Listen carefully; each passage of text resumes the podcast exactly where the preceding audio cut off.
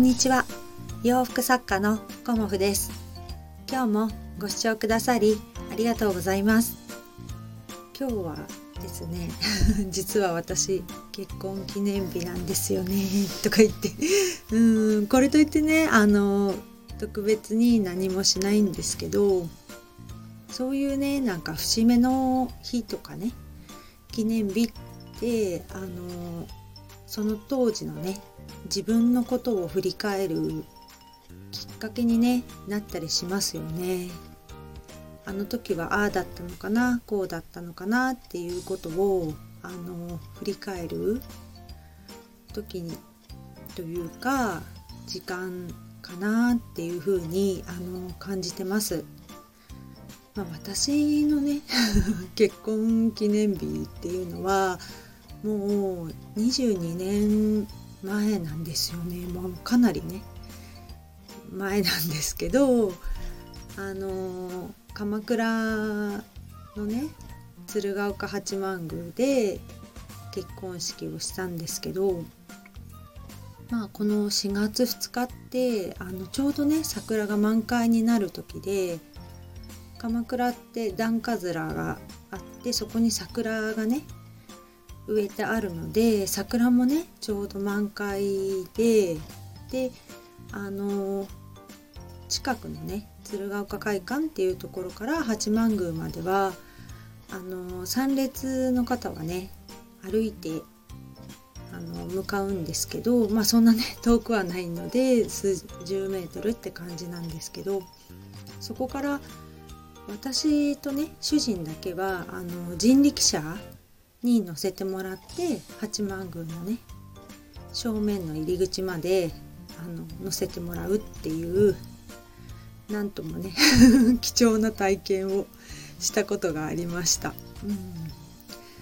人力車ってね、まあその行きと帰りしか私乗ったことがなくて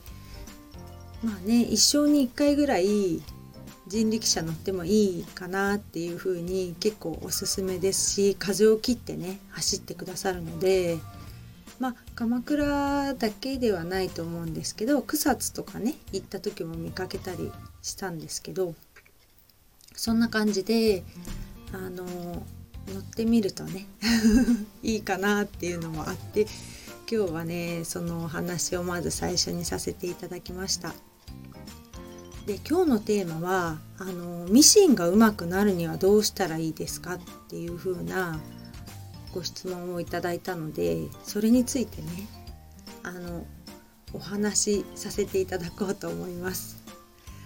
まあ私が思うにミシンがうまくなるにはどうしたらいいかっていうのはま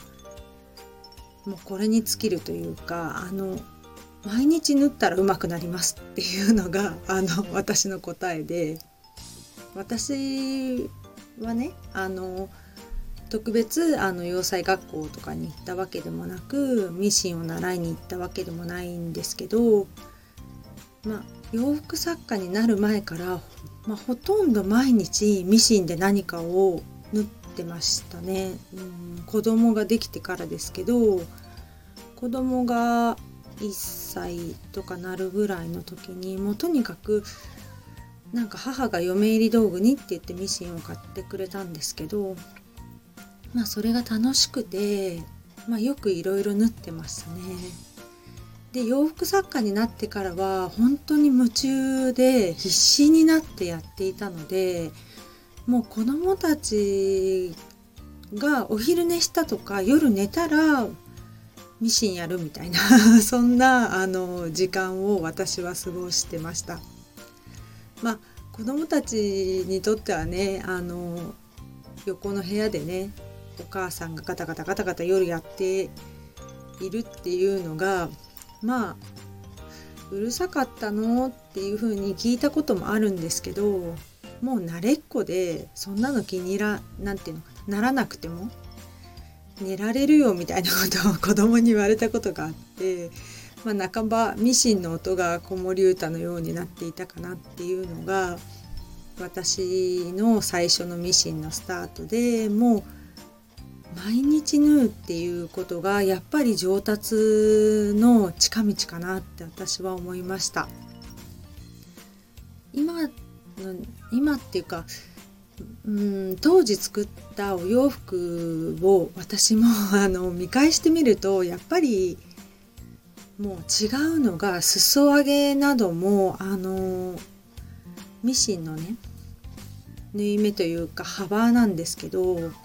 際にきっちり縫えてるのが今なんですけどそのその当時はね際からま23ミリうん5ミリまではいかないですけどそのくらいのところしかねあの攻めて 攻め際っていうんですか攻めて縫えてなかったなっていうようなあの今見返すとねそんな感じでありますみたいな感じで、まあ、技術がねなかったんでしょうね私もね。でもやっぱり毎日縫うともうねあのその端のミシンの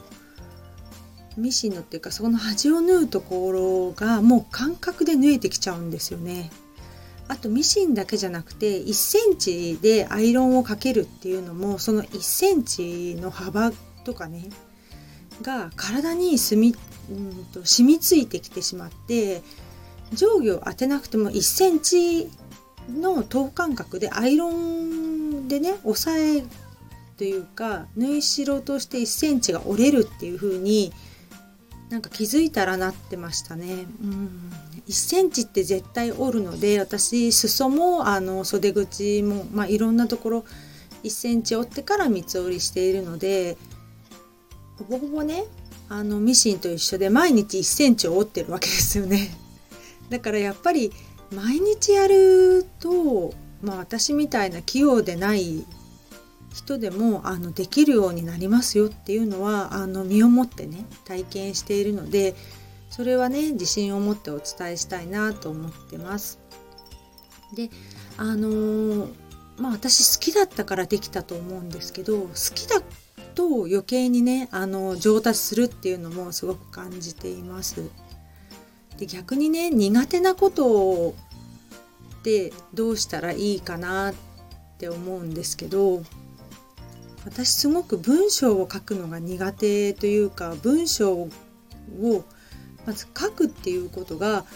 億劫になってしまってたんですよね。でもともと本を読むのも好きじゃなかったので本もねあのほぼほぼ読んでこなかったというかまあこれもねお恥ずかしい経験というか